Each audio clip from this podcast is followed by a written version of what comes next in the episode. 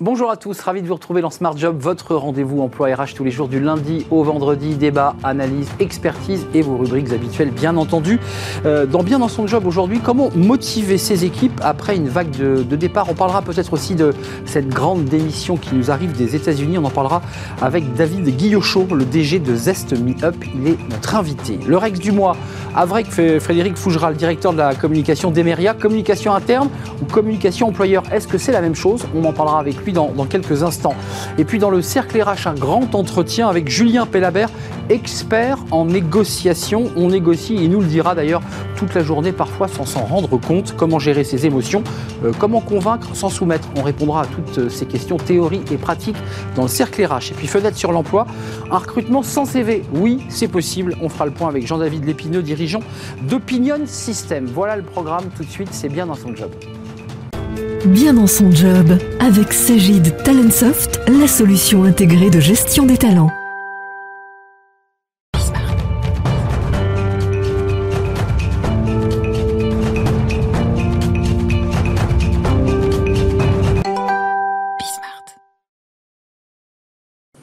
Bien dans son job et on parle aujourd'hui bah, de, la rétention des collaborateurs et le risque potentiel qu'ils puissent quitter leur entreprise. Alors on a parlé ici d'ailleurs dans notre émission de la grande démission venue des États-Unis. On, s'est aperçu qu'en France on n'était pas encore entré dans cette phase, mais on va en parler avec vous, euh, David Guillochot, DG de, de Zest Me Up, euh, qui est l'un des leaders ou l'un des leaders français du, marché des logiciels d'engagement. L'engagement, c'est l'idée de faire s'engager les collaborateurs dans l'entreprise pour éviter qu'ils s'en aillent. D'abord, un petit mot sur euh, cette grande démission. Vous y croyez, vous ou pas? Parce qu'elle existe bel et bien aux États-Unis. Elle est chez nous en France On peut parler de grande démission en France? Je pense que sur, euh, sur certains secteurs d'activité, certaines entreprises, oui, elle est déjà là. Après, c'est peut-être pas quelque chose qui est nationalement, on va dire, euh, partagé équitablement, on va dire ça comme ça. Mais je peux vous dire qu'il y a des entreprises qui étaient pas très bien placées dans l'engagement des collaborateurs, qui ont encore plus de mal. Et donc, il y a une vraie grande démission. Et puis, il y a des secteurs qui sont sous tension. Et là, c'est la guerre des talents. Et effectivement, c'est dur de garder les bons talents. Alors, vous, vous faites le chemin, je dirais inverse. Vous dites aux entreprises et à vos clients, et vous avez beaucoup, beaucoup de grandes entreprises, dans plein de secteurs différents d'ailleurs, vous leur dites, pour éviter ce risque de, grand départ, pour ne pas dire de grande démission, faites en sorte de les retenir. Mmh. C'est ça votre, votre philosophie? Oui, enfin, je pense que le, fait que les, les, talents restent est une espèce de conséquence. C'est que le fait que les, euh, les, collaborateurs et l'entreprise sont, euh, sont, sont, ouverts dans les, deux, dans les deux parties. Euh, le collaborateur, il trouve du sens, il trouve de l'engagement et l'entreprise est satisfaite de la performance de son collaborateur. Et le départ d'un collaborateur subi, bah, c'est l'échec de, de, cette, de cette relation et c'est en plus le collaborateur qui prend la décision. Et on essaye d'aider les entreprises à identifier ces risques. Alors, David Guillochot, c'est il faut être précis, hein, c'est un logiciel, c'est un outil que vous mettez à disposition de, l'entreprise, enfin, en tout cas elle vous l'achète. Mhm. Euh, ça marche comment? C'est quoi l'idée? D'abord, il faut prendre le pouls des salariés, il faut savoir dans quel état d'esprit ils sont. Exactement. Commencer par le début, quoi. Bah, euh, exactement, c'est le bon sens de dire euh, il faut détecter d'abord ce que pensent nos collaborateurs pour éventuellement avoir des signaux faibles qui nous permettent d'agir en prévention, parce que c'est tout la difficulté, quand c'est trop tard, c'est fini.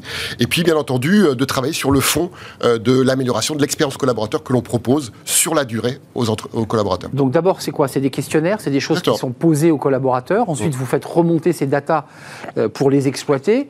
Et j'imagine que dans un premier temps, vous avez une photographie de l'entreprise. Oui, alors il y, a, deux aspects en fait. Il y a la, photographie, comme vous dites, au niveau de l'organisation. Et on parle de, maintenant, avec le monde d'aujourd'hui, euh, plutôt de vidéo, puisqu'il faut prendre cette photographie beaucoup plus fréquemment, pour, parce que le monde change, les, les, attentes des collaborateurs changent. Et puis, il y a un deuxième niveau, c'est la discussion, la conversation managériale, donc de proximité entre le manager et son équipe, puisqu'il y a beaucoup d'actions qui sont possibles au niveau du management. Euh, Zest Me Up, créé en 2015, donc bien avant la vague Covid. Mmh. Euh, vous êtes arrivé il y a trois ans, je crois. Est-ce que, euh, depuis votre arrivée, vous avez vu une évolution dans l'attitude des, collaborateurs Est-ce que euh, les collaborateurs sont, voilà, sont, plus fuyants, sont plus mobiles? Oui, je pense qu'ils ils mettent un peu sur la table le, ce contrat hein, de la relation avec les, entreprises, et encore plus, et certainement avec des nouveaux critères qui ont plus d'importance depuis la crise Covid. Donc, par exemple, c'est une évidence maintenant, je pense, sur certains métiers, la posture par rapport à la flexibilité de l'organisation du travail, et en particulier la place du télétravail, est particulièrement importante pour certains. Et je, dirais, il y a grande démission pour certains, mais il y a aussi grande migration, c'est-à-dire la mobilité géographique. Je pars à 300 km. Exactement, est aussi un critère important. Ça, ça veut dire que la, la plateforme, enfin l'outil que vous proposez, intègre aussi euh, cette agilité avec des collaborateurs, dans le cadre d'une négociation évidemment, qui sont partis habiter loin et qui sont en télétravail. Oui, on, on, fait en sorte que justement que ce soit quelque chose de très dynamique entre l'entreprise et le collaborateur et son manager pour que quelque part ce contrat soit toujours profitable, clair et positif. Après, il peut y avoir des raisons pour lesquelles on se sépare, hein, bien entendu. Mais en gros, c'est faire de la prévention et puis de travailler sur les irritants qui pourraient être des causes de, départ. Tiens, d'ailleurs, c'est quoi les, irritants? C'est quoi qui fait que euh, on va décider un matin de se lever et dire bon, je donne ma démission, je m'en vais? Oh bah Là, il y, a certaines organisations qui ont du mal avec le retour, euh, on va dire, en présentiel, par exemple, hein, avec des, collaborateurs euh, qui sont OK pour revenir peut-être un ou deux jours par semaine. Mais pas full-time. Mais pas full-time. Et avec le, temps de travail. c'est là où on, demande vraiment aux entreprises de passer un peu à l'empathie organisationnelle, de, c'est de se poser la question qu'est-ce qui est vraiment important pour que mes talents, mes collaborateurs s'expriment le mieux possible, soient aussi les plus performants Puisque gagner parfois deux heures de transport par jour, forcément, ça a une incidence euh, sur le, bien-être et la performance. Bah, ça, veut dire que ça, l'outil informatique le prend en charge ou c'est une discussion que vous avez en amont et en aval avec votre client pour lui dire, écoutez, voilà, vu la photographie, vu le diagnostic, vu le suivi managérial que l'on a, je peux déjà vous dire que ça coince sur le télétravail. Est-ce que ça, c'est un sujet que vous évoquez avec eux? Bien sûr, oui, tout à fait. Et, euh, effectivement, on, ne gère pas à la place hein, de l'entreprise. Non, mais vous conseillez. Exactement. On leur donne déjà à la fois l'information, la photographie qui devient une vidéo, et on leur donne aussi des rituels de management pour définir des objectifs, définir des plans d'action d'amélioration quand c'est nécessaire. Donc l'idée, c'est d'aligner les performances euh, avec les, euh, je dirais, les désirs individuels. C'est tout l'enjeu de l'entreprise aujourd'hui, avec des salariés qui ont des désirs, et puis une entreprise qui a aussi des, des enjeux. Il n'y a pas de bien faire sans bien-être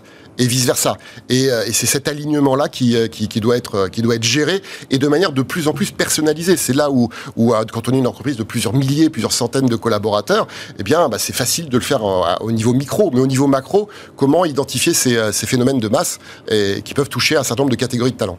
quels sont les, retours? Parce que je, je, citais, sans citer tous les clients que vous avez, mais vous avez des très très grosses entreprises, vous avez des ONG, vous avez des entreprises du luxe. quels sont les retours clients sur l'outil que vous leur proposez? Qu'est-ce qu'ils vous disent? En quoi ça facilite euh, leur RH, pour le dire un peu d'une manière générale? Bah, Par exemple, cette histoire de, baromètre euh, annuel ou tous les trois ans, qui est une approche classique, très très utilisée quand même avant le Covid, qui maintenant devient une vidéo où on prend, on va dire, le pouls euh, de ses collaborateurs à peu près une fois par, semestre, on va dire. C'est à peu près aujourd'hui la tendance, donc de manière plus fréquente. Eh bien, ce qui, est remarquable, entre guillemets, de leur, quand on les écoute, c'est de dire, avant, on mettait six mois pour passer au plan d'action. Maintenant, le lendemain de, euh, de la fin de l'enquête, nos managers sont déjà mobilisés sur des actions concrètes. C'est-à-dire ils ont eu un reporting Exactement, ils ont accès aux résultats, ils ont même des conseils euh, pour pouvoir éventuellement euh, travailler sur, sur les irritants justement qui sont des dangers ou sur les signaux faibles. Et donc bah, c'est des boucles de réaction qui permettent eh bien, que le collaborateur, il n'a pas envoyé une bouteille à la mer qu'il attend, donc il a une réponse tout de suite. Pas attendre l'entretien annuel pour voir ah, son, RH ou son manager, mais mmh. travailler quasiment au fil de l'eau dans cette espèce d'échange continu alors qui se fait grâce à la plateforme, grâce à votre outil. Comment ça marche ça? Oui, en fait on a, on a des, des, des prises de pouls, dire par, par enquête, hein, euh, avec euh, plus ou moins de fréquence, plus ou moins de, de, ciblage. Et puis on a euh, l'équipement, on va dire, de la conversation managériale. On va parler des objectifs, du développement des compétences, au travers d'entretiens, des one-to-one et de l'entretien annuel. Et la tendance, c'est vraiment d'augmenter la régularité. Mais pas que. Exactement. C'est d'augmenter la régularité. On a par exemple dans, dans, le secteur du retail qui est pourtant, on va dire, très effectivement sensible à la disponibilité du temps, au temps passé aux pratiques managériales, puisque c'est très très opérationnel dans des magasins. Eh bien, malgré tout, ils ont supprimé, entre guillemets, l'entretien annuel, la logique de l'entretien annuel, et ils font trois rendez-vous euh, par an, avec euh, des rendez-vous qui ont été complètement repensés pour être euh, plus performants. Donc en fait, ça, ce qui est intéressant dans ce que vous nous dites, c'est qu'à travers votre outil SAS, il y a aussi toute une approche de, différente de la relation managériale et collaborateur. C'est ça finalement, la grande transformation du monde du travail, elle passe aussi par là. Exactement. Et nous, on se, on, se dit pionnier de la management tech. C'est que finalement, ce que l'on on marie les deux en fait. Exactement. Ce que l'on équipe, c'est le management qui reconnaît que l'organisation est très humaine et que c'est pas juste des euros ou des temps plein équivalent. Il faut gérer. c'est pas un tableau Excel pour faire vieille école. C'est important d'avoir des KPI, d'avoir un suivi, mais euh, c'est un petit peu comme si on était, euh, euh, on va dire, aveugle ou dans le brouillard, en tout cas, pour manager son entreprise. avant de nous quitter, David Guillochot, un collaborateur dit Mais moi, l'entreprise m'impose et dit à son manager Moi, elle m'impose 5 jours en présentiel, je veux plus le faire. Mmh. Globalement, même si votre outil marche très bien, je vois pas très bien ce que peut faire le manager. Non, non, on n'est pas. Non, mais d'accord. Ouais, on, ne fait pas de magie et on transforme pas à l'insu du plein gré les organisations et les managers. Donc, par contre, on, on les responsabilise quelque part. On les met devant leurs actes. C'est euh, c'est pas la politique de l'autruche, on va dire. Et, euh, mais par contre, clairement, ça apporte des résultats. Donc le- la rétention des collaborateurs, le niveau d'engagement augmente. Euh, Zesmi Up 2015, en, en quoi et comment vous avez fait évoluer votre, votre outil? Parce que forcément, vous, en interne, vous vous êtes adapté, vous l'avez fait évoluer, vous avez amélioré certaines fonctionnalités qui peut-être n'existaient pas Mm. en fonction de la demande. Qu'est-ce que vous avez amélioré et, et- et même transformé, voire même inventé d'ailleurs? Bah, Zest a été le premier à faire euh, les baromètres d'engagement en France. hein. Euh, donc on était très orienté de qualité de vie au travail, donc c'était assez ciblé. On a été les premiers à faire une suite euh, qu'on appelait un peu HR Tech, avec notamment la gestion de la performance. Et aujourd'hui, on se définit, on a des fonctionnalités associées euh, pour être euh, management tech. Et donc, par exemple, euh, faire en sorte que la stratégie soit mieux comprise et mieux déployée jusque dans un magasin en région parisienne, par exemple. Ça veut dire que en- quand on est en retail, ça part évidemment du COMEX Ex- et des managers du siège, puis ça va redescendre dans les magasins. exactement. Ça veut dire que le manager de magasin, il a l'information sur quoi? Son smartphone, sur Exactement. l'ordinateur de. Exactement. On est mobile first depuis le début et, et on est les seuls à avoir une application vraiment mobile. Et, euh, mais c'est aussi la- le, le fait en sorte que ce qu'on appelle les non connectés. Et les non connectés, c'est des gens, par exemple, dans les équipiers dans On les en a parlé la, cette- la semaine dernière sur le- l'électronisme. Exactement. Et ils- en, fait, ils, en fait, ils sont plutôt digitaux parce qu'ils ils sont par ailleurs très mobiles, etc. Ouais, ouais. Mais dans l'entreprise, ils n'ont même pas d'adresse email de l'entreprise. Donc, ils n'ont même pas un poste de travail pour se connecter, qu'il soit physique ou Oui, parce mobile. qu'ils sont en déplacement dans le magasin, Oui, ils, ils chargent, ils ils, sont stock. opérationnels, voilà. Et donc, euh, bah, tout ce qui est euh, le, ce qu'a apporté les SIRH, la gestion des talents, etc., ils étaient complètement à l'écart. Zest, ça fait partie de, de- de notre, credo depuis de nombreuses années, c'est de déployer à, à ces personnes qui sont très importantes, ce qu'on appelait les fameuses premières lignes. Les fameuses, oui, qui, qui ont été en première ligne pendant le Covid. Euh, vous dites Zest, hein, j'ai remarqué. hein. Oui, c'est le notre- jargon de la boîte. C'est notre, On- diminutif. Bon, ok, ben, je vous appellerai euh, Zest, DG de Zest, David Guillochot. Merci d'être venu nous rendre visite. L'entreprise créée en 2015 et qui, de toute évidence, améliore le- l'environnement RH et, et- et l'environnement aussi des, des collaborateurs, jusque dans les magasins, on l'a bien en- Et de la performance in finale. et, et de la performance de, de l'entreprise. Merci d'avoir répondu à notre euh, invitation. Merci. Euh, on passe euh, au Rex du mois, comme chaque mois, comme son nom l'indique, avec Frédéric Fougera. Le Rex du mois vous est présenté par Foncia.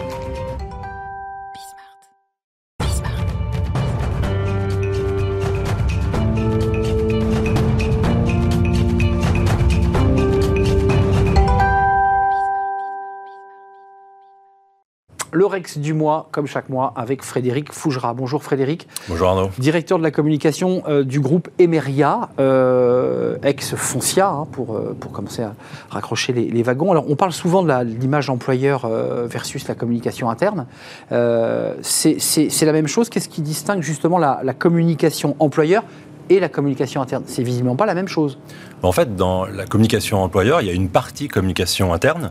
Euh, c'est tout le travail qui peut être fait auprès des collaborateurs, euh, le, travail sur le, sentiment d'appartenance, sur la fierté, euh, sur l'employé advocacy. Quand vous formez des collaborateurs à, à s'exprimer, à partager sur les réseaux sociaux, bah, finalement, vous en faites des ambassadeurs et aussi des ambassadeurs de l'image employeur.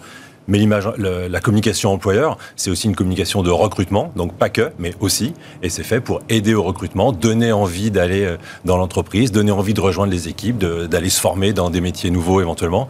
Donc c'est euh, c'est- c'est une double facette de cette communication. Alors, l'image employeur, ça c'est intéressant quand même d'y revenir, peut pas euh, être trop en décalage, euh, qui serait contraire finalement à, à la réalité vécue en interne dans l'entreprise. Il ne faut pas qu'il y ait d'écart, il faut que les choses se, se collent. Alors, on est bien d'accord, la communication emplo- employeur, euh, ça peut pas être une communication trompeuse, Bah ça oui. peut pas être de la pub mensongère. D'ailleurs, euh, personne n'aurait à y gagner, j'imagine. Euh, je, je dis souvent qu'un recrutement, c'est gagnant-gagnant. Si quelqu'un cherche à tromper l'autre, de toute façon, à la- au, au bout du tunnel, c'est un échec. Donc, on n'a pas intérêt à chercher à se tromper. Euh, on doit faire une communication positive, on doit valoriser ses atouts, Et pas ses- ses ambitions, ne pas mentir. Alors, on n'est pas toujours obligé de tout dire, mais en tout cas, il faut pas mentir. Et puis le risque, euh, de toute façon, euh, si on ment, si on cherche à tromper les autres, c'est que ça va très vite se savoir. Ce sont les collaborateurs eux-mêmes qui vont dire, bah non, dans l'entreprise, ça se passe pas comme ça. On, Oui. vous, on vous présente l'entreprise de cette façon. Bon, en fait, euh, c'est- c'est pas la réalité. Donc voilà, on parle, on a déjà parlé ici Oui, de discours absolument. de réalité employeur. Il faut, il faut, il faut dire les choses telles qu'elles sont et, et avoir un discours de réalité employeur pour ne juste simplement pas mentir aux gens et pas les tromper en, les- en cherchant à les, à les attirer dans l'entreprise. Certains, d'ailleurs, candidats, parfois rentrent directement en contact avec les, des personnes dans l'entreprise par des réseaux euh, pour savoir exactement comment ça se passe. Mais il y, a aujourd'hui une transparence telle que euh, ça serait absurde de mentir, mais ça serait surtout absolument enfin, une erreur, puisqu'on se, on se ferait très vite euh, rattraper. Et donc ça, aurait ça a un contre-effet. ça devient, ça, cette communication fausse aurait un impact négatif. C'est tout le contraire de ce qu'on cherche à faire normalement. Alors il y a aussi l'effet boomerang hein, avec les réseaux sociaux, puisqu'on les évoque là. Par, c'est qu'effectivement les réseaux sociaux permettent d'informer en temps réel et de pouvoir avoir une presque transparence.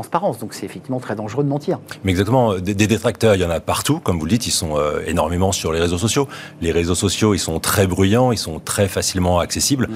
Mais j'ai envie de dire, pas que. Il n'y a pas que les réseaux sociaux, il y a aussi euh, les plateformes de recrutement, euh, les sites d'emploi, les blogs qui vont parler de l'entreprise. Donc il y a plein, plein, plein de possibilités pour des gens qui verraient que votre communication employeur n'est pas sincère de venir le dire. Donc si vous, vous venez alimenter cette, cette image de l'entreprise de façon négative euh, pour finalement laisser une empreinte euh, numérique euh, et durable eh négative, bah, vous faites l'inverse de votre boulot. Au lieu de promouvoir votre entreprise, finalement, vous vous, vous attachez à, disséminer des informations négatives qui desservent votre travail et votre discours. Alors, Frédéric, comment on peut garantir qu'il y ait une cohérence de vision, de stratégie de discours entre justement la communication employeur et la communication interne?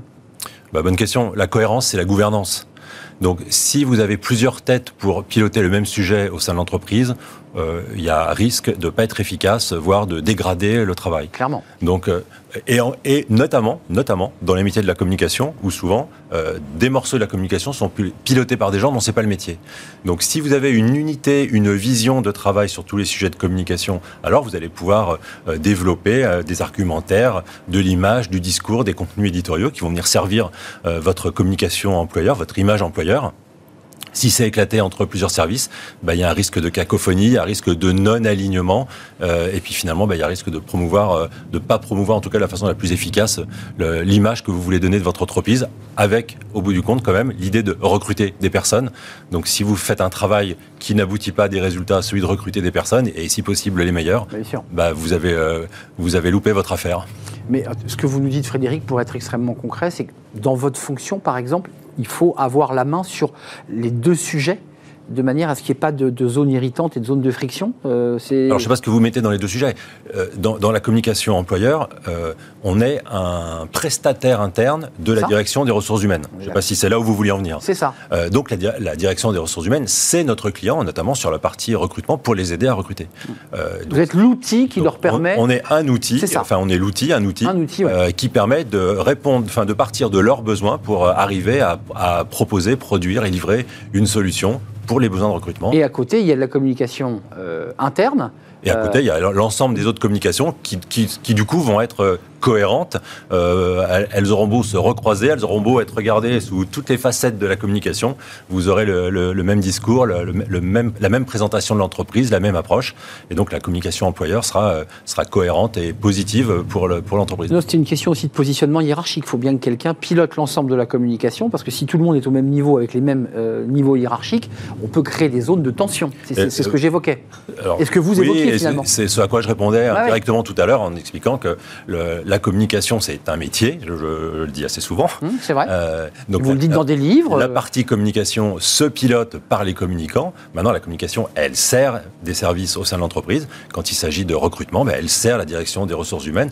La direction des ressources humaines vient avec ses besoins, avec ses, ses priorités, avec ses politiques, avec ses atouts euh, à la communication, à la direction de la communication, de les valoriser, de les mettre en avant, de les promouvoir euh, pour servir les besoins de la direction des ressources humaines. Si maintenant il y a plusieurs, il y a plusieurs directions qui s'en mêlent, alors il y a risque de cacophonie. Donc il y a une difficulté, effectivement, parce que des tensions, j'imagine. Il y a un risque de difficulté, mais euh, dans beaucoup d'entreprises, chacun respecte les fonctions euh, et le, territoire professionnel, les compétences professionnelles des autres, et, il n'y a, pas a, a pas a priori euh, des difficultés, il y a risque de difficulté bah, si les gens ne se respectent pas dans, leurs compétences respectives. J'aime bien l'idée de respecter ces territoires, les, les, postes définis de chacun pour que chacun avance dans le même sens. Et j'ai envie de dire plus compétences que territoire, parce que territoire, ça fait un petit peu chasse gardée. Je, je, suis chez moi. On, on, travaille tous de, pour servir une même stratégie, les mêmes intérêts, mais on a chacun été recruté pour des compétences particulières, à chacun d'exercer ses compétences et de ne pas essayer d'expliquer à l'autre qu'il ferait mieux le travail pour lequel il n'est pas lui-même payé. Ça, ça n'existe pas. Hein. Ça n'existe pas. Mais bien sûr que non. Merci Frédéric Fougera d'être venu nous rendre visite, directeur de la communication euh, du groupe Emeria. C'est un vrai plaisir de vous accueillir chaque mois. Euh, la suite de notre programme, bien c'est après la pause, on va euh, accueillir un négociateur, un fin négociateur, un spécialiste de la négociation. Il va nous donner ces, trucs, de la théorie à la pratique, comment gérer ses émotions. Est-ce que négocier, c'est soumettre son interlocuteur ou c'est avancer ensemble et construire une stratégie commune? Toutes ces questions, on lui posera dans quelques instants. Il s'appelle Julien Pellabert. il est conférencier, il a même créé un label, une certification de négociateur et on fera le point avec lui juste après la pause.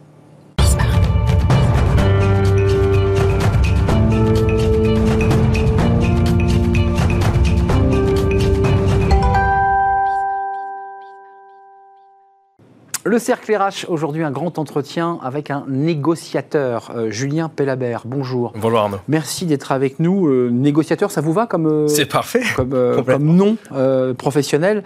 Vous êtes auteur, alors conférencier. On parlera peut-être de cette conférence TED, TEDx. Oui. Euh, plus de 900 000 vues. 900 000 vues, je crois que c'est la conférence la plus vue en francophone sur la négociation. Euh, vous avez peut-être atteint le million de vues, ça veut dire que vous êtes impactant. Euh, et puis, auteur de Pitch et Influence aux éditions Duno, remporter l'adhésion et neutraliser les objections. C'est sorti donc chez Duno. négociateur, c'est un métier?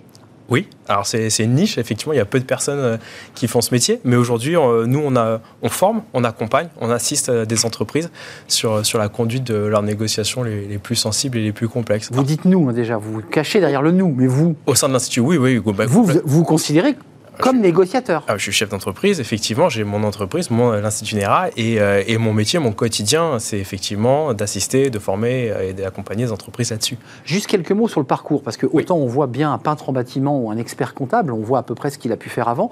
Comment on arrive à créer, on va y revenir, une certification, un, mhm. vrai label Vous l'avez, vous avez construit euh, une formation en vous appuyant sur la science. Vous avez créé l'institut de, de négociation, l'Institut NERA.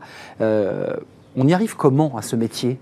Ça se prévoit pas. C'est une question de déjà être complètement amoureux de la discipline et des rencontres. Les rencontres, ça fait beaucoup de choses.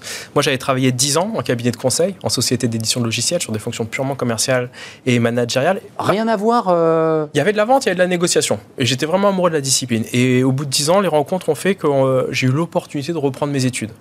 J'ai fait quatre années dans un laboratoire de recherche à la Sorbonne à étudier la discipline de la négociation. Il y a un laboratoire à la Sorbonne Oui, le, laboratoire Prism, c'est un laboratoire de recherche dans l'UFR d'économie-gestion. D'accord. Et au bout des quatre années, j'ai eu un doctorat sur le thème de la négociation. Euh, alors c'est très marginal puisqu'il y a très peu de personnes qui font ça. Et j'ai fondé l'Institut NERA euh, juste derrière. Euh, c'est une question de rencontre. J'avais rencontré des négociateurs en entreprise, des gens qui avaient importé la négociation des États-Unis, des gens de négociation d'unités d'intervention. C'est ce que j'allais vous dire. Hein. On connaît surtout ce mot, on va en parler du côté entreprise, mais on le connaît surtout avec le GIGN, avec le RAID. Lorsqu'un forcené se, se, voilà, se met dans un appartement, on négocie avec lui. Ben, dans des environnements qui sont très différents. Et nous, euh, à la sortie de, cette, unité, de, pardon, de cette euh, université qui est la Sorbonne, on a créé un système euh, qu'on a déposé à l'INPI, un, système de, négociation. Et on se rend compte aujourd'hui qu'on accompagne des entreprises du CAC 40. Je pense à la première entreprise du CAC 40. On forme le top 300 sur les 100 000 salariés, donc des gens qui négocient en unité de valeur qui est le milliard. On forme des gros cabinets d'audit qu'on appelle dans les Big Four sur des, des partenaires. On a, j'ai la chance de, former des hauts potentiels de la gendarmerie. Euh, dans le service police, d'accompagner aussi euh, certains départements, de former euh, des, enfin, des entreprises et des cabinets américains. Et en fait, on s'est rendu compte que quand vous négociez avec un fournisseur, un client, un collaborateur, conjoint, conjointe, vos enfants ou même un forcené, ça passe par les mêmes leviers au niveau de la prise de décision. Et c'est ça notre, notre métier, c'est d'accompagner les structures à mieux défendre leurs intérêts et d'une certaine manière à obtenir de manière éthique ce qu'elles souhaitent. Donc vous avez modélisé une, un processus presque pédagogique d'accompagnement de, vos, clients. Alors je vous soumets le titre, on, le voit à l'antenne, euh, ça va vous faire sourire parce que je me demandais si la, négociation c'était convaincre ou soumettre, on avait bien sûr mis un point pour l'interrogation, ce qui va sans dire, c'est convaincre ou soumettre? Est-ce que j'ai le droit de vous, évidemment, répondre Évidemment, Ni l'un ni l'autre. Ni l'un ni l'autre. Mais oui. Alors, parce, alors déjà soumettre, euh, se soumettre, c'est accepter le point de vue de l'autre. Euh, ah, c'est de remporter la victoire. Euh, l'air de rien, c'est de ah, soumettre, l'autre. l'autre. Oui. Alors oui, mais dans, dans quelle durée? Combien de temps? Parce que le but de la négociation, euh, c'est pas tant euh, de gagner. euh, le but de la négociation, c'est d'obtenir le maximum de situations dans la durée. Euh, on a le droit de perdre des batailles à partir du moment où on gagne la guerre. Le but n'est pas d'annihiler l'autre. C'est intéressant parce qu'on peut faire souvent, dans l'inconscient collectif, la négociation, c'est un jeu d'échecs. Mhm. Vous savez, Il y a une part en tout cas d'un peu de hasard, de... oui, mais on- on- les gens voient la négociation comme un jeu stratégique, un schéma combinatoire abstrait, qui est le jeu d'échecs. Sauf que le jeu d'échecs, on part avec un, un échiquier qui est plein. Le but, c'est de tuer les autres pièces jusqu'à ce qu'on tue le roi. C'est ça. En fait, c'est pas ça, la négociation. Partons plus sur un jeu de Go, qui est un jeu chinois aussi, Mhm. qui est la même stratégie, euh, avec un Goban qui est vide, qui est vide. Et le but, On le remplit. ouais. c'est de le remplir, Ouais. de co-construire avec l'autre. C'est pas de tuer l'autre. Et à la fin, c'est celui qui a le plus d'espace qui a gagné. Mais mon but est de prendre ma place. Et si ma place est plus importante, à la bonne heure. Mais je n'ai pas pour volonté de tuer l'autre. Mais euh, rentrons dans des exemples concrets. Vous avez cité des entreprises, Oui. des très grosses entreprises du CAC, mais il y a un espace de négociation dans l'entreprise. hein. Ne parlons pas des négociateurs du RAID ou du Non. GIGN, mais ceux qui négocient dans la grande distribution, hein, qui sont dans les centrales d'achat. Mhm. Est-ce qu'ils est qu'ils subissent ou sont formés à la négociation? Parce que tous ceux qui ont eu affaire à eux, fournisseurs, agriculteurs, fédérations agricoles, vous disent mais c'est impossible de négocier avec eux, c'est d'une dureté absolue. Est-ce Oui. que vous n'avez pas envie de les former, euh, Alors, on- les fournisseurs? On a eu l'occasion de, de fournir euh, les deux côtés, hein, C'est ça, c'est- fournisseurs et Ah, distributeurs. Dites donc, Et en fait, vous les avez bien formés, un côté grande distribution. Non, alors, euh, ils essayent de, de- de- de faire évoluer leur réflexion parce qu'ils sont, Ah. sont plus dans des, dans des logiques euh, qu'on appelle distributives, Bah de oui. combativité, où en fait il y a un gagnant, un perdant, et aujourd'hui ils sont dans une situation de tel monopole que en fait le but est, est plus ou moins d'écraser euh, des petits fournisseurs. Et, et Ah oui. on est plus sur du marchandage parce que la grosse unité qui va être euh, entre guillemets négociée, c'est le prix. Oui. Et aujourd'hui, beaucoup euh, semblent faire marche arrière parce que le problème c'est Oui, qu'ils deviennent de plus en plus dépendants euh, de certaines structures qui sont concentrées, de certains pays. Je pense à la, à la grande distribution sur, sur le bricolage. En fait, ils se sont rendus compte pendant des années à, à vouloir tuer les prix, qu'ils étaient obligés d'importer en Asie, euh, et qu'il y avait moins d'innovation et une qualité de produit qui était moindre. Et en fait, ça, sur du moyen long terme, ça a forcément un coût. Bien sûr. Le problème de ces structures-là, c'est que le long terme est généralement une succession de court terme pour eux. Et ils sont incentivés que sur du court terme. Sauf qu'à à, à moyen long terme, ça a forcément un impact. Euh, juste pour essayer de finir notre titre, soumettre, donc vous dites non, moi pas d'accord, convaincre. Convaincre, c'est vaincre, et con, c'est un préfixe intensif qui veut dire de manière plus importante. Si j'essaye de vous convaincre. Ça vous va ou ça vous va pas, non, convaincre parce que si j'essaie de vous convaincre, Arnaud, j'essaye de vous expliquer à quel point vous avez tort et à quel point j'ai raison. Et là, vous allez m'écouter non pas pour comprendre mon propos, mais pour répondre avec cette voix en tête. Attends deux secondes, je viens de finir ta phrase et je vais t'expliquer pourquoi toi tu as tort. et Pourquoi moi- tu as tort et, et en fait, Et on remet une pièce dans la machine à et chaque fois. voilà, et c'est un débat d'idées, c'est une joute verbale et on va avoir une victoire à la Pyrrhus. Mon but, il est pas de ça. Il est de comprendre, D'abord comprendre. comprendre et après de solutionner le problème. De vous apporter dans votre référentiel un champ des possibles. Et si ça fait sens pour vous, à la bonne heure. Mais la seule personne qui peut faire ce que je souhaite dans la négociation, c'est l'autre. Le seul qui peut me dire oui, c'est l'autre. Et ça, je ne peux pas vous tendre le bras pour avoir ce oui. Il faut que ça fasse sens dans votre référentiel. Alors, passons à l'émotion, parce que souvent le oui, est émotionnel. Est-ce que vous confirmez cela C'est-à-dire que on a, on a débattu, on a échangé dans des règles de bienséance. Il faut quand même préciser que la Oui. négociation doit se faire dans des règles convenables. Oui, mais pas par, bienséance. pas par éthique, même pas par bienveillance. Ah non. La seule personne qui peut me donner ce que je veux, c'est vous, Arnaud.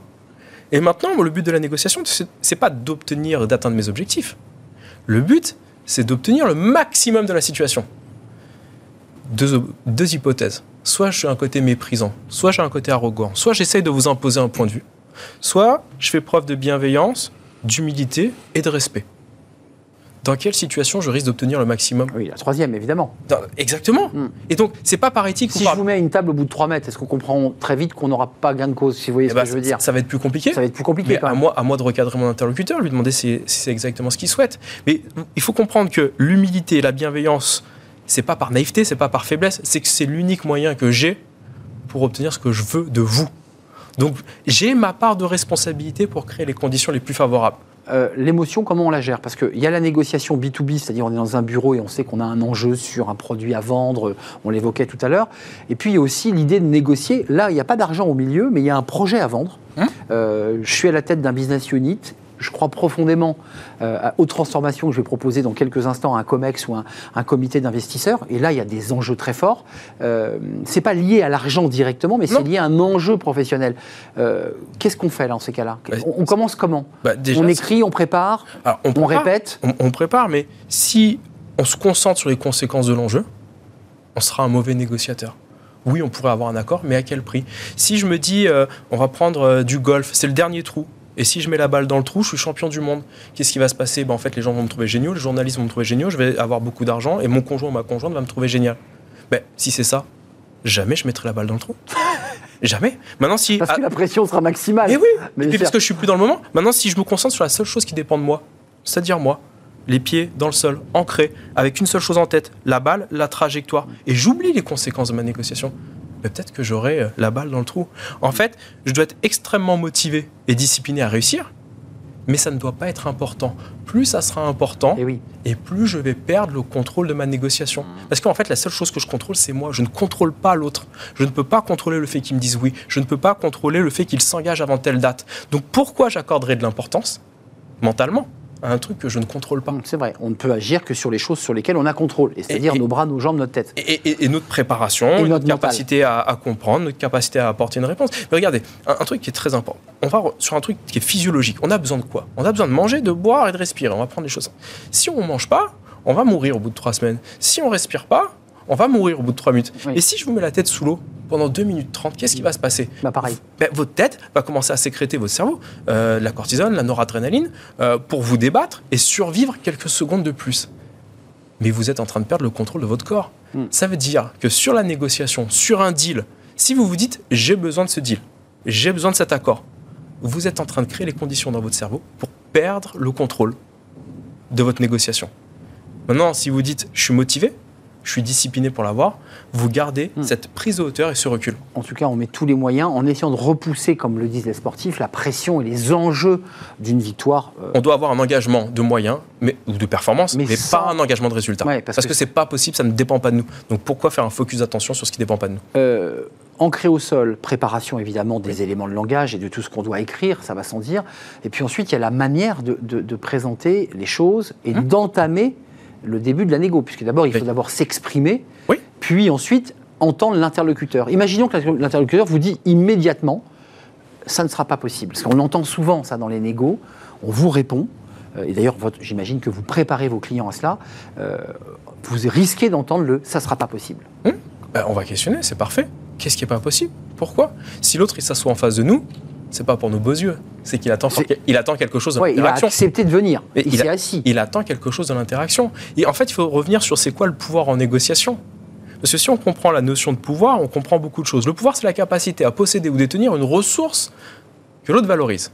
C'est-à-dire que ma plus grosse source de pouvoir à la table de la négociation, c'est ma capacité à solutionner le problème de l'autre. Si l'autre est assis en face de moi, c'est qu'il attend quelque chose de l'interaction. À moi de lui apporter une réponse.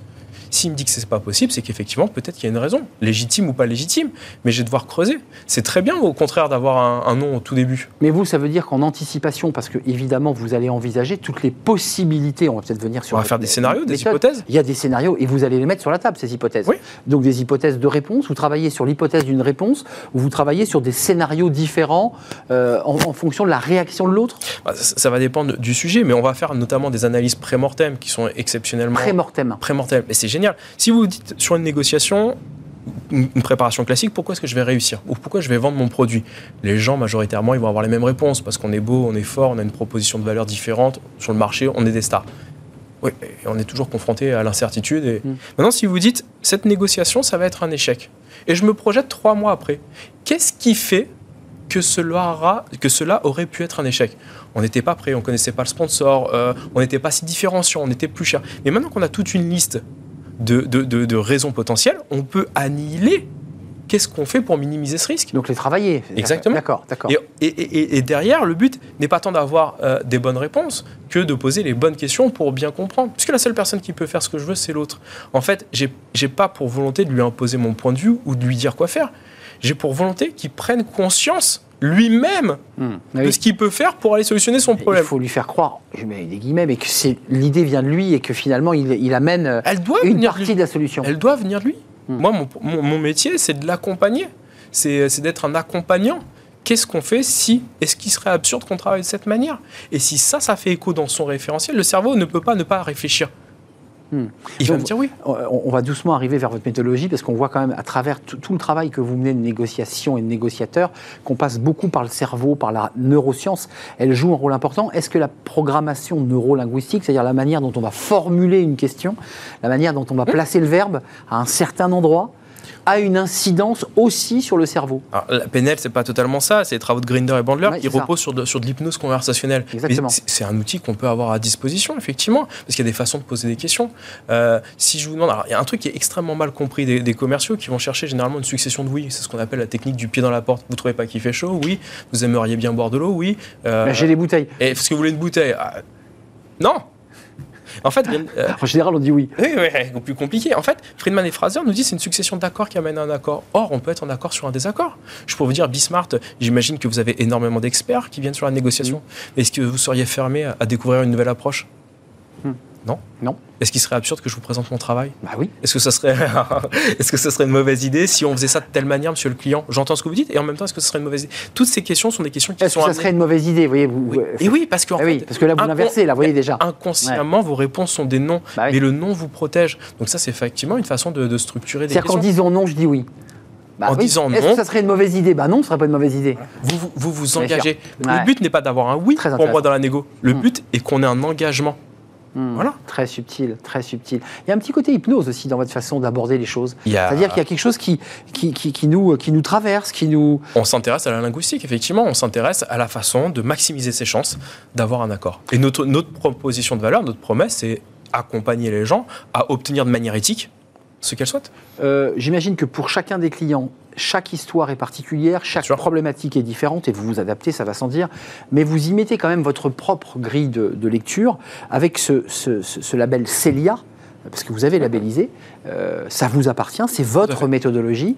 Euh, combien de temps ça dure? Comment vous expliquez au client que vous allez lui proposer, avec vos mots et, et vos techniques d'ailleurs, euh, ce, ce label? Comment, comment ça se passe En fait, le, label Celia, c'est un, système de conduite de négociation. Et en fait, on s'est rendu compte, nous, qu'on est arrivé sur ce marché il y a, a 5-6 ans, qu'il n'y avait pas de système de conduite de négociation. Il y avait des boîtes à outils, il y avait Harvard qui proposait des choses assez incroyables, mais il fallait piocher à droite à gauche. Il n'y avait pas de système qui permettait Et de dire vous on avez- commence par quoi D'accord. et par quoi on. On- on Une peut- méthodologie. une euh, méthodologie de conduite de négociation et qui nous fait sortir un peu du gagnant-gagnant, qui nous fait sortir d'une certaine forme de naïveté, qui intègre les neurosciences, les émotions et qui nous permet euh, de, de permettre aux gens de défendre au mieux leurs intérêts euh, au quotidien. Et donc c'est pas un une science exacte, hein, Julien. Faut, faut être, faut être Non, bah non, c'est pas on n'est pas dans une science exacte. Ah non, Il y a des moments où on se casse la figure, on a tout fait bien, et puis bah. Et, euh, et puis, on n'est pas responsable à- totalement de, ça, hein. de ce que l'autre peut nous dire. Hmm. L'autre a quand même son pouvoir de décision.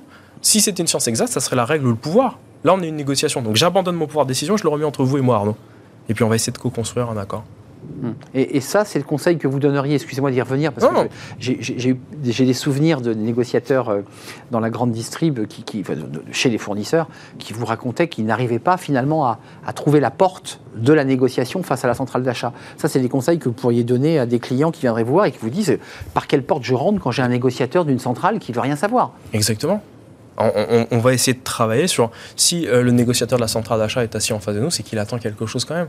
Sinon, il ne perdrait pas une demi-heure de sa vie vrai. à être assis en face de nous. Enfin, ils, ont quand même quelques techniques assez rudes qui font Oui. que. Ben, que pour, dé- c'est- pour- pour déstabiliser, pour mettre l'autre mal à l'aise, pour euh, faire des, des rounds de négociation à 10 heures alors que c'est la fin est à minuit, pour avoir des spots de lumière en face, tout pour tout, déstabiliser. tout ça, il passe, on est d'accord. Ah hein. mais ça contribue. C'est pas des clichés dans la grande On est d'accord, hein. Ça arrive vraiment. C'est bien de ça dont il est question. Mais c'est de la négociation comme on en faisait euh, il y a 10 ou 20 ans. Et malheureusement, c'est forcément limité. Parce que si, si je vous tords le bras. Enfin, limité sur un an déjà, ça dure un an. Oui, mais c'est ça. Mais sur du moyen long terme, ça, ça peut avoir que des effets négatifs. Et puis l'autre ne va pas m'aider non plus à obtenir le maximum d'une situation. L'autre ne me permettra pas peut-être d'avoir une exclusivité sur un nouveau produit parce que euh, il s'est senti offusqué. Hmm. Et donc il va faire le minimum. Euh, vous développez là, un concept, alors là pour le coup je, je- je- je ne connaissais pas du tout, j'ai essayé d'y voir un peu plus clair sur cette notion d'association de négociation d'influence. Oui. Euh, moi je connais bien évidemment l'influence, on voit bien de quoi il est question, l'influence, influencer, euh, qui est une forme de dérivé du, du lobbying en quelque Oui. sorte. Euh, mais c'est quoi le négociateur ou la négociation d'influence? C'est une personne qui va rentrer dans l'équation de la décision avec l'autre sans s'opposer frontalement. Qui C'est va, ça. Qui va ouvrir un champ des possibles pour créer ce qu'on appelle techniquement une dissonance cognitive, en tout cas un- une autre façon de voir les choses, et qui va permettre à travers ça d'influencer son interlocuteur à se mettre lui-même en action. Parce qu'on ne peut pas le forcer. Donc c'est vraiment, c'est ouvrir un champ des possibles dans le référentiel de notre interlocuteur. Notre but n'est pas d'imposer un point de vue, parce qu'on le connaît. Notre but est de parcourir votre perception du monde sans jugement, avec une véritable empathie et dans ce référentiel que vous avez, essayez d'ouvrir des portes et vous dire Arnaud, et si on fait ça, est-ce que ça peut faire sens? Et si on fait ça, est-ce que ça peut faire sens? Et si ça, ça fait sens, si ça, ça solutionne votre problème différemment de ce que vous aviez entrevu au départ, ben vous allez vous mettre en action vous-même. Euh, ça ça veut dire qu'il faut essayer, ça c'est important, de se mettre aussi à la place de l'autre. Dans la préparation, parce qu'il y a un gros travail de préparation de vos clients, Mmh. euh, c'est la partie émergée de l'iceberg, hein, Ouais. quand la personne négocie physiquement. Il y a, tout ce qui s'est fait en amont, c'est la partie immergée. Complètement. Euh, c'est la préparation qui permet C'est la prépa succès. qui est essentielle. et qui va nous permettre de prendre le contrôle de notre intuition. Parce que le but, l'intuition est, est limitée. Euh, elle va nous permettre euh, euh, d'avoir des réponses à des questions qu'on avait déjà, mais c'est pas forcément très pertinent. Le- problème de l'intuition ou du biais cognitif, si j'y mets un jugement de valeur, ça devient un préjugé, et le passage avec du préjugé, c'est de la discrimination. Hmm. C'est pas qu'une question de couleur de peau, de religion dans l'entreprise. La discrimination, c'est qu'est-ce que je m'interdis de vous poser comme question, Arnaud, à cause d'une croyance qui est limitante. Et la préparation, elle a pour but euh, de nous ouvrir un champ des possibles et d'être préparé mentalement. Parce que si je rentre dans cette négociation et que je doute, vous allez percevoir. On en revient tout à l'heure à la pression qu'on peut avoir, à la, aux Et si- hésitations. Si je doute, vous allez le percevoir, vos neurones miroirs vont fonctionner, vous allez douter. Neurone miroir, c'est-à-dire que. Neurone miroir, c'est-à-dire que vous- on, on dit par exemple sur les animaux que le cheval est en capacité de savoir si son cavalier est stressé ou C'est pas. clair. Eh ben, c'est la même chose dans une interaction humaine, c'est que je peux savoir inconsciemment si vous êtes plutôt à l'aise ou plutôt mal à l'aise. Si je sens Par les yeux, par euh, oui, par quelques signaux. euh, par rapport à un manque de congruence, si vous êtes refermé, etc. Ou par rapport à des gestes asynchroniques. ouais, la, la- Voilà. la- la posture. Il y, a- y a plein de choses qu'on peut prendre en détail. Mais si je vois que vous doutez, moi-même, je vais douter. Et donc, ça veut dire quoi? Ben, Pour me protéger, je vais émettre davantage d'objections. Maintenant, Et à je me protège. et oui, et donc ça va être beaucoup plus compliqué. Donc déjà que vous doutez, vous allez avoir davantage d'objections. À l'inverse, si vous dites, moi je veux pas douter, je veux être sûr de moi, je vais imposer mon point de vue, et plus vous allez vouloir m'imposer, je vais vouloir m'opposer. Mes neurones miroirs vont fonctionner de la même manière, donc vous aurez encore davantage d'objections. D'où le fait que cette préparation mentale doit nous permettre d'être sur, sur un niveau, ce qu'on appelle un niveau, euh, un statut bas, euh, d'ouverture, d'humilité, où je suis prêt à l'accueil, Mm. sans Donc- savoir ce qui va se passer. Et Julien Pellabert, niveau de voix, intonation, parce qu'on parle du, du- du cerveau, de, Hum. des neurones miroirs, enfin de tout ce qui se passe dans notre tête et qu'on ne voit pas. Puis il y a aussi ce qu'on entend. Euh, oui, c'est la prosodie, euh, tonalité de la voix, débit. Ça, vous le travaillez aussi, Ça se j'imagine travaille, bien Parce évidemment. que parfois, l'agressivité, le- le- ou le sentiment d'agressivité passe par une formulation maladroite, un mot euh, dit trop haut, Oui. euh, qui, qui peut tout d'un coup faire basculer un échange. qui peut, qui peut mettre mal à, mal à l'aise les gens, effectivement. Donc, on, on- on va essayer d'avoir une voix qui est rassurante, qui est plutôt, alors pour les hommes, dans, dans les graves, avec un débit de parole qui est un peu plus calme. Euh, et, et le but, d'une certaine manière, c'est encore que vos neurones miroirs euh, assimilent ça à une zone de sécurité et de confiance. Rassurant. Exactement. Euh, avant de nous quitter, donc il y a cette méthodologie. Est-ce que j'ai lu, euh, je ne sais pas si vous pratiquez ce, ce type de, mais sur des, des négociations de très très haut niveau, Mhm. euh, l'interlocuteur se met même à préparer les goûts de celui d'en face, ses couleurs, ce qu'il aime manger, Oui. ce qu'il aime boire, euh, les- les- une multitude d'éléments qui vont favoriser l'espace de la négociation. Le but, c'est de trouver, c'est un des leviers de la confiance affective. La confiance affective, c'est la confiance que j'ai dans l'individu, c'est la similarité, le partage de valeurs communes. Le but est d'avoir un petit dénominateur commun, mais si on prend le repas, il y a plein d'études, notamment à Harvard, qui ont montré que euh, quand on était à table et on répond à un besoin physiologique, ça permet de créer les conditions les plus favorables à la confiance. D'où les déjeuners, les dîners Oui. d'affaires, Et alors, mieux dans les cultures où on a un plat commun qu'on peut partager, partager avec les mains. qui n'est pas très Covid, C'est vrai. on, a- on est vrai, on partage ce, ce mais moment. ça crée encore plus euh, d'échanges. Donc le, le but, il est vraiment de s'intéresser à l'autre avec de l'empathie et non pas de la sympathie. Ce on- vous l'avez abordé légèrement. L'empathie, le- c'est une capacité de compréhension intellectuelle de l'émotion. comprendre l'autre. ouais. La sympathie, je me mets à votre place. Je ressens votre pathos. Sain, ça veut dire avec en grec et pathos, euh, Vous, vous êtes sur empathie ou sympathie? Toujours empathie. Empathie. Jamais sympathie. La sympathie, c'est une baisse de lucidité sur cette relation à l'autre. Et vous allez me dire, ah, Julien, s'il te plaît, fais un effort depuis le temps qu'on se connaît. Et par sympathie, je vais sortir de mon mandat pour vous donner ce que vous vouliez. C'est pas mon but. Mon but, c'est de dire, ça, Arnaud, ça, ça arrive fréquemment. hein. et oui, mais c'est un, un- un levier de manipulation, effectivement. Mon but, c'est de dire, j'en- Ouais, je j'entends, j'entends qu'il y a Ouais. quelque chose qui vous convient pas, j'en suis profondément désolé. Est-ce que vous pourriez m'expliquer? Là, vous êtes dans le vouvoiement d'ailleurs. Parce qu'il arrive parfois que dans le niveau de négociation, on connaît l'interlocuteur et, et on se met à tutoyer. Est-ce que ça change le- le- la, la capacité que l'on a justement à être plus dans l'empathie que la sympathie? Le fait de tutoyer permet peut-être de basculer plus facilement sur de la sympathie ou une création de lien. Et donc risque. C'est- Non, c'est quelque chose qui peut se faire. Mais c'est pour ça que notamment les phases d'intervention négocient toujours à deux. Il y a un N1 qui est au contact et Ouais. un N2 qui vérifie que le N1 ne bascule pas dans de la sympathie, ne cautionne pas. Ce qui est fait Ouais, dans qui la vient sympathie. contrôler aussi, savoir s'il glisse pas, quoi. Voilà, il, il est là pour vérifier la lucidité et- Mmh. et, la stratégie, Ouais, alors sûr. que l'autre est, est là pour la création du lien. Euh, Vous, dans 10 ans, vous vous voyez négociateur ou pas? Ou est-ce que, ou est-ce que c'est, un moment grand de votre vie Non, quand vous- vous- toujours. Parce que c'est, c'est- c'est quelque C'est chose qui vous habite. C'est passionnant parce que je- au quotidien, on, est entouré de, de gens qui sont brillantes, qui vont faire de la psychologie de la détection du mensonge, qui vont faire de l'art oratoire, qui vont faire de la négociation de crise. On a la chance de travailler avec des entités euh, gouvernementales qui nous font des retours d'expérience qui sont passionnantes, des entreprises. Non, j'ai énormément de chance. Euh, Julien, on est bien d'accord parce que faut- la négociation peut aussi euh, créer de la manipulation. Vous l'avez évoqué tout à l'heure. Euh, il il faut une éthique dans ce métier.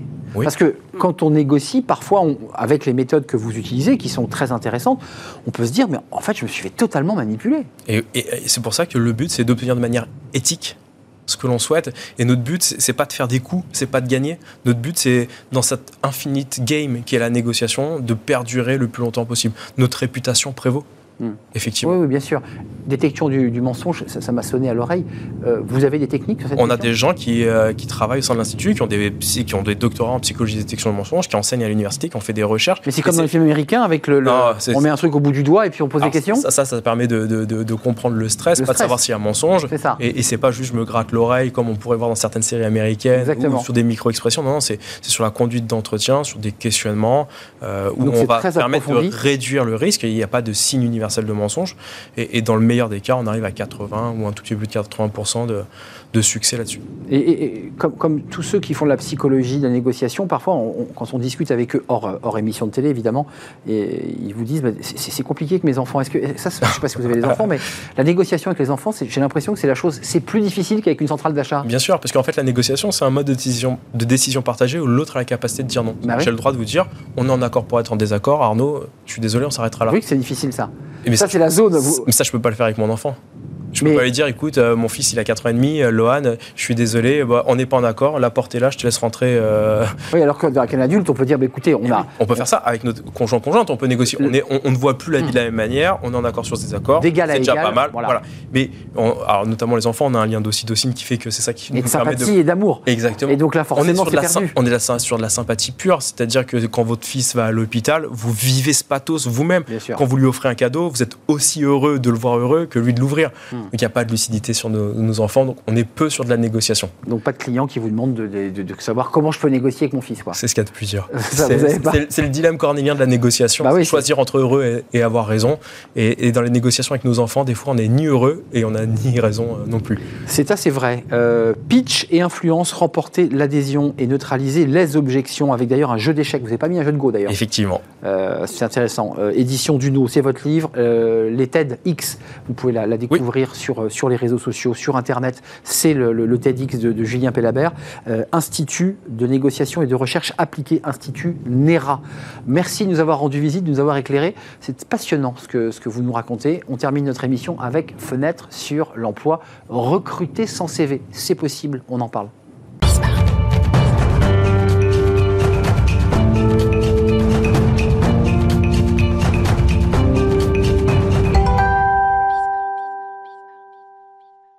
Fenêtre sur l'emploi, euh, un recrutement sans CV, c'est possible. euh, Jean-David Lépineux va nous le prouver. Bonjour Jean-David, merci d'être avec nous. Dirigeant d'Opinion System, d'Opinion Oui. System, je mets Oui, Opinion. on, on dit opinion système. Opinion System, on est, on est en France. On est en France. C'est très très bien. Alors, entreprise euh, assez géniale, créée en 2010, Oui. euh, 70 collaborateurs, 90. 90, donc Oui. vous en avez embauché 20, C'est ça. et on va parler du recrutement sans CV. C'est pour ça. C'est bien pour ça que vous êtes venu. Euh, Mais je voulais quand même, euh, avec vous, parce qu'il y a un petit effet miroir dans votre manière de recruter Mhm. sans CV, donc sur les soft skills, on va, on va en parler, mais sur le concept de votre entreprise, elle est intéressante, parce que votre entreprise, euh, elle, est, euh, elle, elle fait de la notation. Oui. Euh, elle pousse, comme vous dites, des notations dans plein de domaines. Mhm. Co- comment ça vous est venu, cette, cette idée de noter?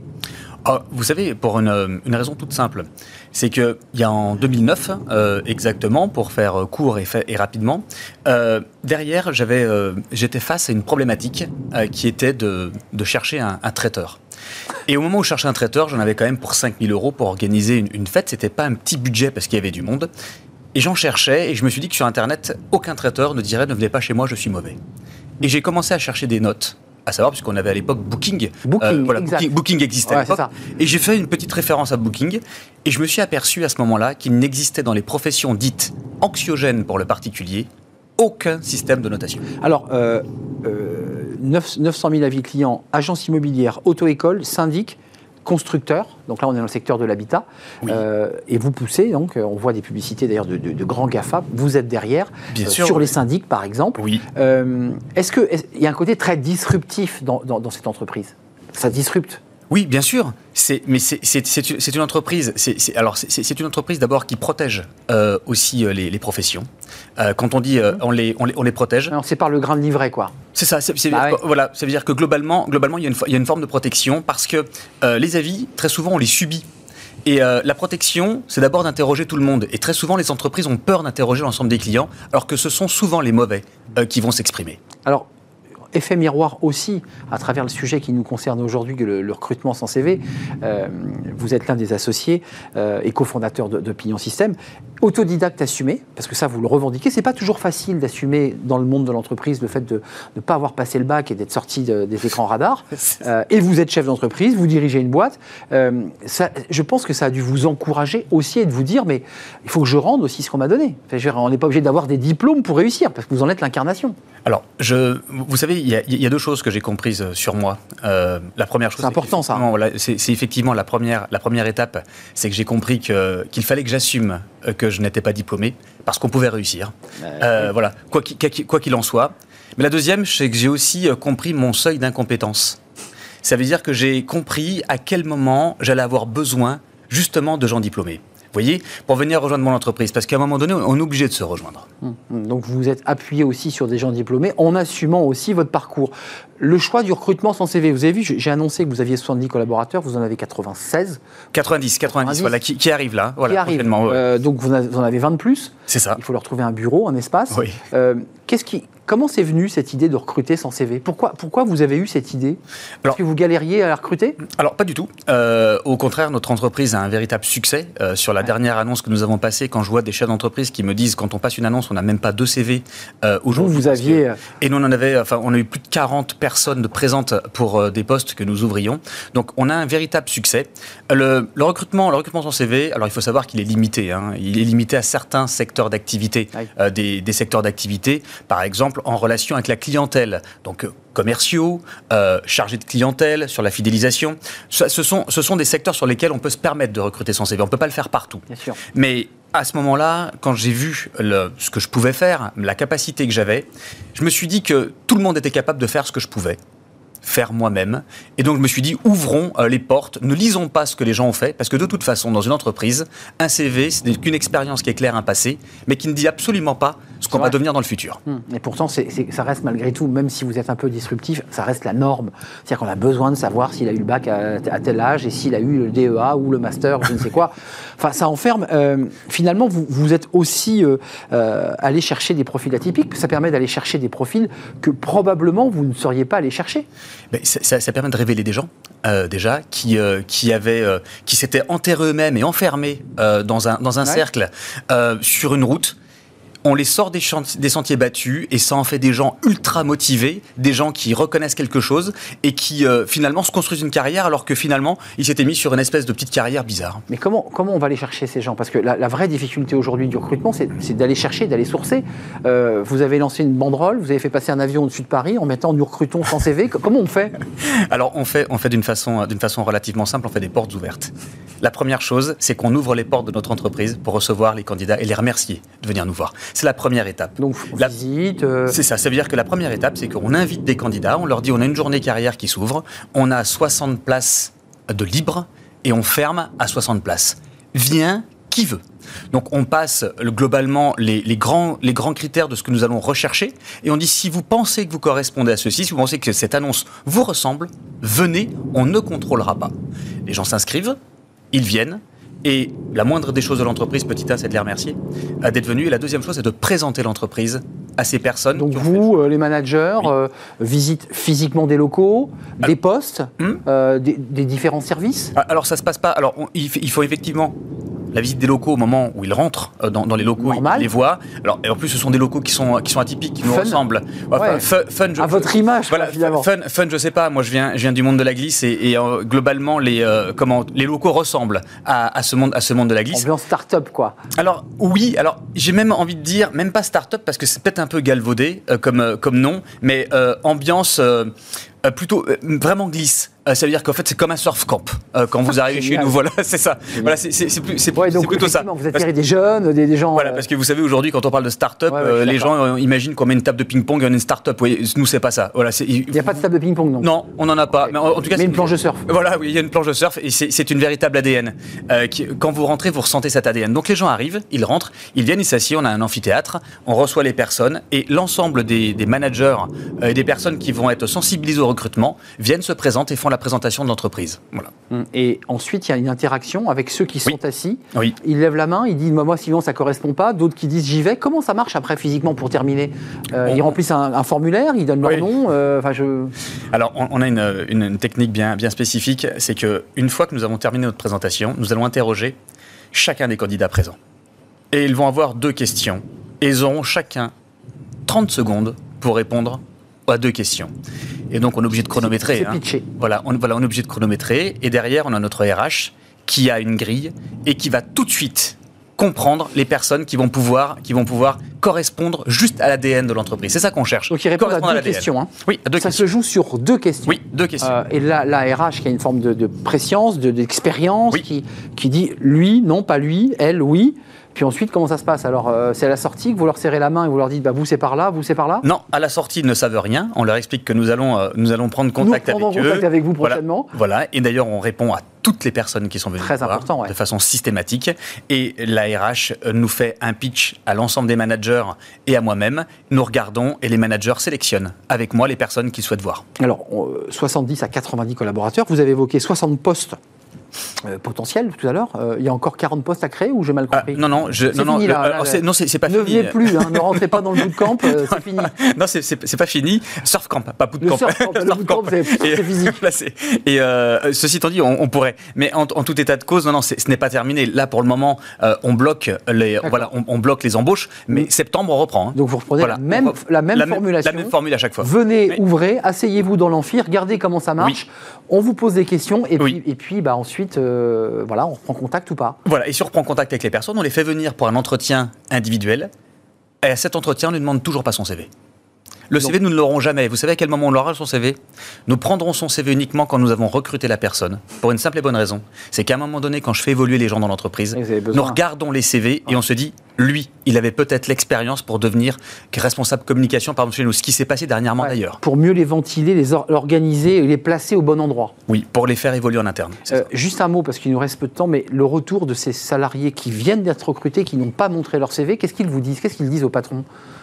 On est, Cette formule nous a bien plu, c'était exactement comme ça que je voulais être recruté Ils, disent, je n'ai jamais vu ça. Oui. Voilà, voilà, ils nous disent je n'ai voilà, jamais vu ça parce que la plupart du temps ils ont vu des fakes parce qu'aujourd'hui Ouais. en fait quand il y a un truc qui se passe tout le monde veut le faire, tout le monde dit je recrute son mode, CV, c'est un effet de mode et en fait au final les gens ne le font pas vraiment et ils sont surpris que nous ayons au bout de toute façon ça fait partie des valeurs de l'entreprise.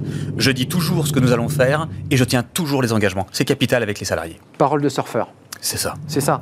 Merci Jean-David Lépineux, merci. C'est passionnant. Dirigeant d'Opinion Système, Euh, c'est une marque qui est, qui est derrière, mais quand il y a des notations, il y a Opinion Système, enfin en grande partie. Souvent. Euh, souvent, il y a Opinion Système, notamment euh, sur les agences immobilières, les auto-écoles, les syndics et les constructeurs secteur de l'habitat. On attend toujours de savoir si celui qui va construire ma maison euh, va la faire bien droite avec des parpaings bien droits.